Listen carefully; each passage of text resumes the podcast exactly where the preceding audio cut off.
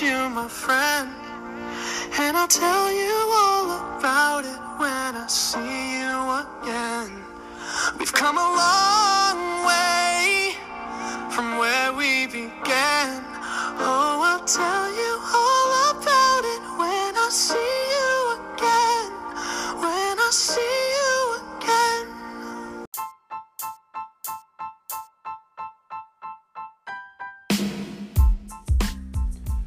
Olá, meus amigos e amigas. Uma vez estudante profissional será está começando mais um episódio.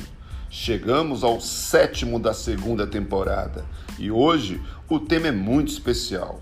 Posso dizer que seria um episódio bônus, afinal de contas, o tema a ser tratado é sobre o modelo educacional ideal. Quais as alternativas para se implantar uma educação de qualidade? E para desenvolver o mistério, não vejo alguém mais preparada e qualificada do que ela. Recebam mais uma vez em nosso programa a pós-doutora em Filosofia e Educação, Dina Garcia Feldens, minha amiga. Muito obrigado pela sua participação. Hoje vamos abordar um dos temas de maior importância para a nossa sociedade, que é a educação e o modelo ensino-aprendizagem. Doutora, suas considerações iniciais e as expectativas com o nosso episódio.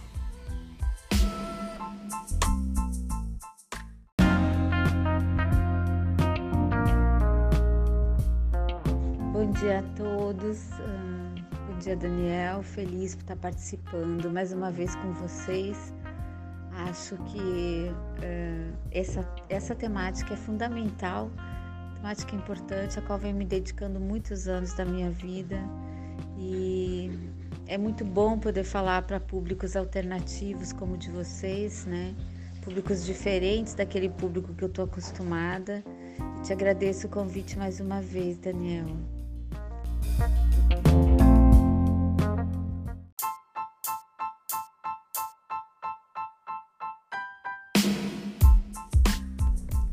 Este modelo educacional, hoje vigente no país, permite a formação de um ser integral, com qualidades razoáveis que coloque em boas condições de ocupar bons empregos, ter discernimento político, econômico, social e moral? Evidentemente que não. A educação é do jeito que é, justamente para não dotar as pessoas deste mínimo necessário de conhecimento e manter a nossa massa ignorante mesmo. Então, Dina, qual seria a solução para a educação do futuro?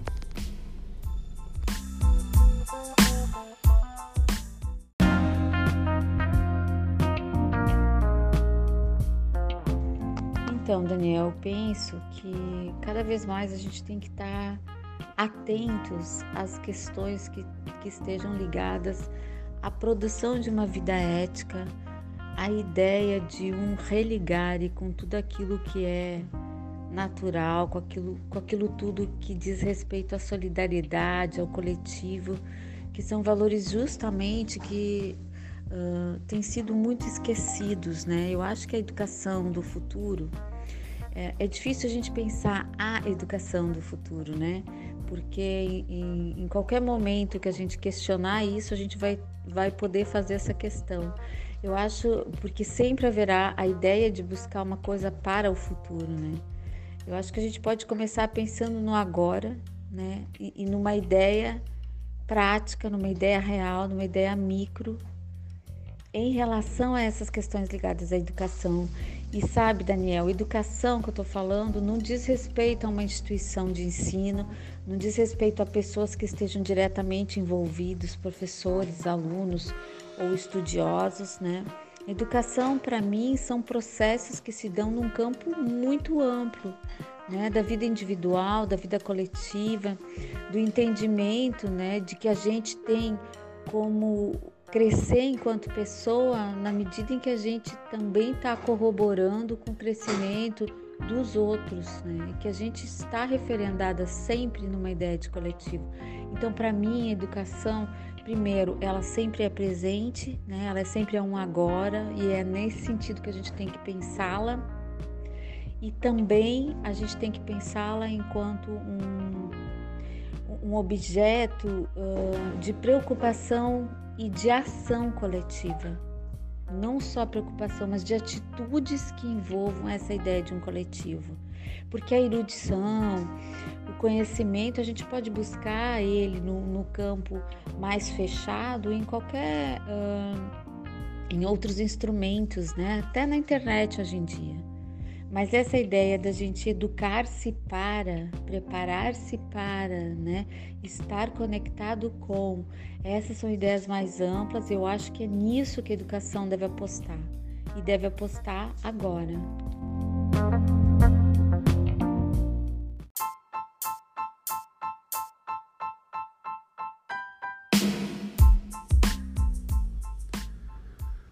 Hoje e sempre se falou que o Estado deveria prover, investir em educação. Entretanto, o que observamos é o contrário.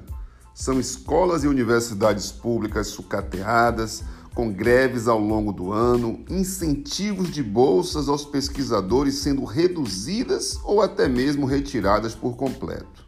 Do outro lado, a educação privada, vemos uma total mercantilização da educação Busca-se o lucro acima de tudo, somente números e esquece da qualidade. Então, Dina, como você vê atualmente o modelo de educação pública e a particular em nossa sociedade atual?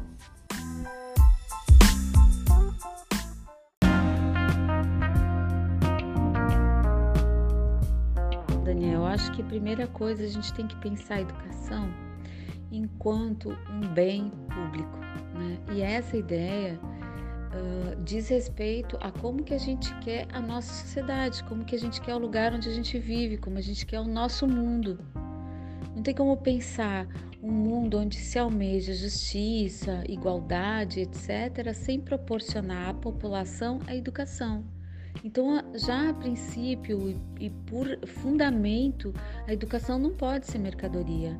Aliás, a educação e outras coisas, como por exemplo a saúde, como por exemplo o meio ambiente, né? como por exemplo a segurança.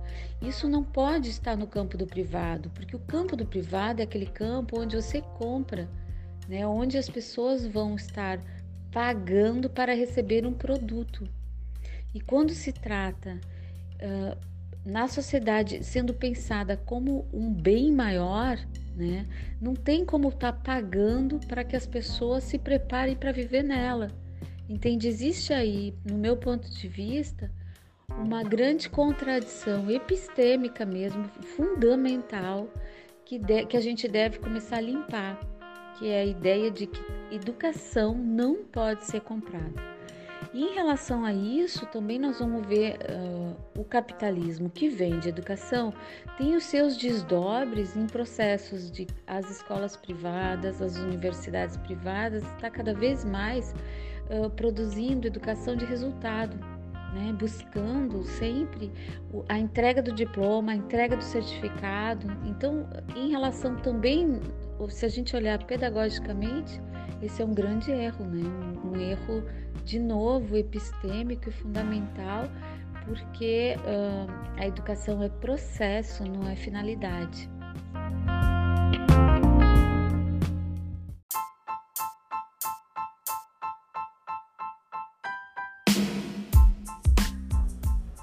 É fato que estamos atualmente na fase da reabertura gradual do comércio e serviços. Isso se dá objetivamente pela redução do número de casos de Covid-19, de infectados e mortes. Ocorre, entretanto, que as aulas não puderam ser ministradas. Isso é fato. Da forma presencial, eu me refiro. As aulas foram ministradas através do modelo videoaulas, né?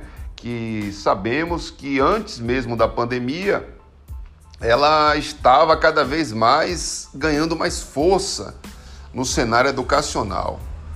E hoje, com esse, entre aspas, novo normal, qual é a postura que as instituições educacionais deverão tomar em relação a essas videoaulas?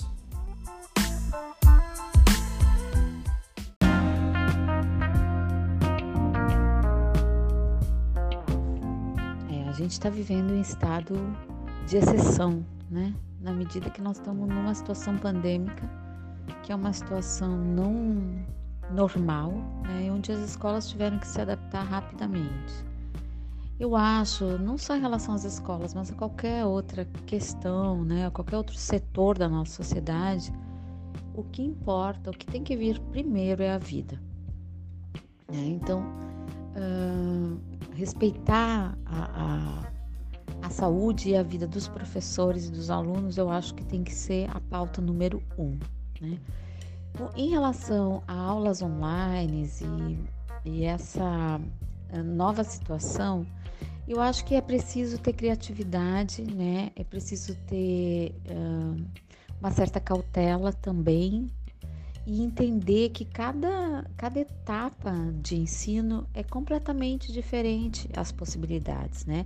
Eu estou ministrando para o mestrado e doutorado aulas online e a gente se adaptou e inclusive para mim eu tenho recursos até uh, em alguns uh, momentos até melhores, né? Estou falando de um determinado autor, eu vou lá imediatamente, já coloco o link para a turma, disponibilizo, eles têm acessos a palestras e, e enfim a performance, a tudo que eu preciso na aula ali disponível, né, no ambiente virtual.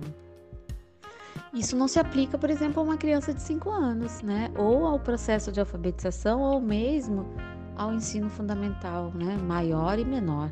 Então, uh, são questões diferentes, completamente diferentes, possibilidades, né? Nós estamos lidando com estágios cognitivos diferentes.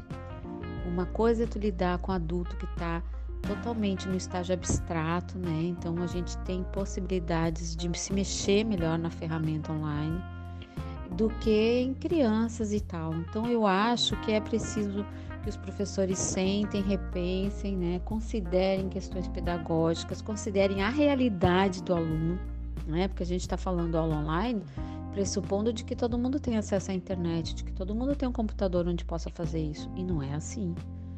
Então, acho que todas essas questões têm que ser consideradas e têm que ser levadas a cabo na hora de pensar essa ideia da educação online.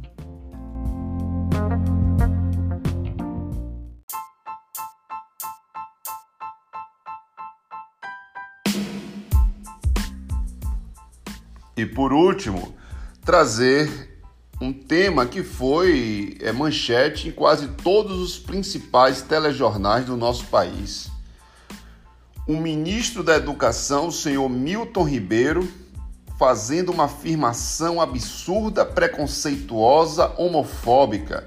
Abre aspas. Gays vêm de família desajustadas.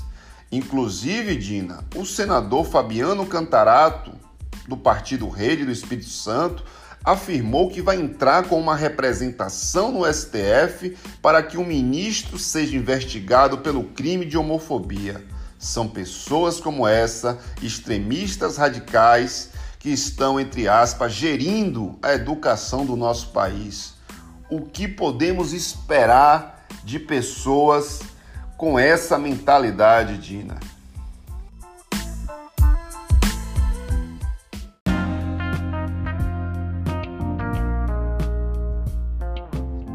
Nossa, Daniel, muito importante tu ter tocado nesta questão, porque eu acho que a sociedade tem que, ah, de alguma forma, reagir, né? tem que, de alguma forma, resistir a esse tipo de, de mentalidade de afirmação. Agora, quando se trata disso vir de um ministro da educação, a coisa toma uma proporção ainda maior, né? muito mais grave.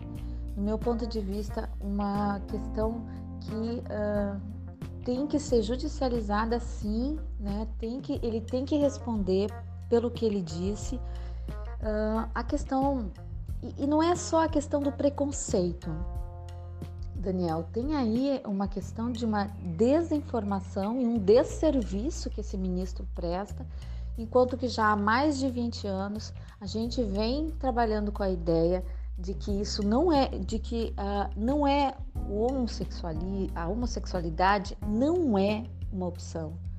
Né? As pessoas nascem já referendando determinado sexo, determinada sexualidade.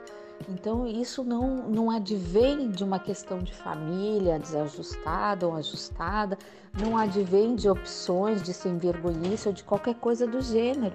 Isso já está há muito tempo, de alguma forma, para muitas pessoas informadas minimamente, isso é uma coisa que já está completamente tranquila, né? não tem o que se questionar.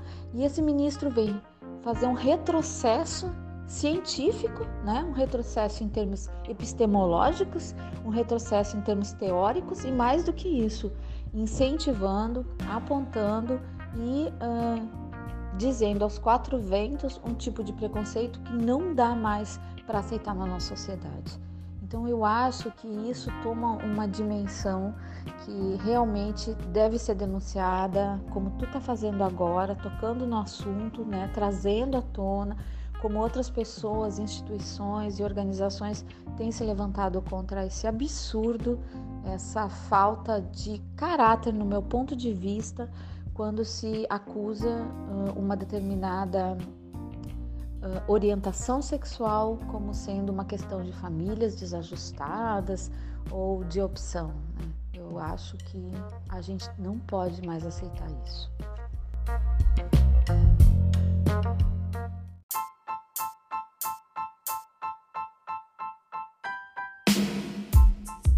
Pois é, pessoal, uma vez estudante profissional será finaliza o seu sétimo episódio da segunda temporada. Uma participação para lá de especial da nossa amiga Dina Garcia Feldes. Muito bem esclarecida essa temática, temática de muito relevância. Não é mesmo, Dina? Suas considerações finais. Um beijo grande e até a próxima.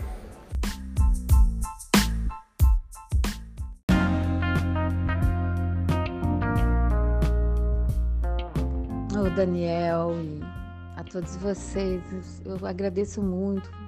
Eu gosto muito de estar participando deste espaço e especialmente com temas tão relevantes, porque eu acho que este é um momento onde a gente tem que apostar na informação, tem que apostar no, no entendimento das pessoas, em, em clarear as consciências, e este é um espaço privilegiado para isso. Te agradeço muito, Daniel, e estou sempre à disposição. Pode contar comigo.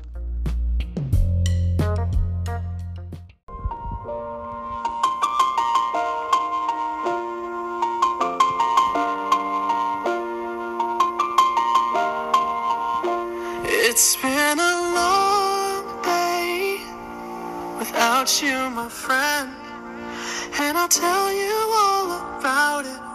see you again. We've come a long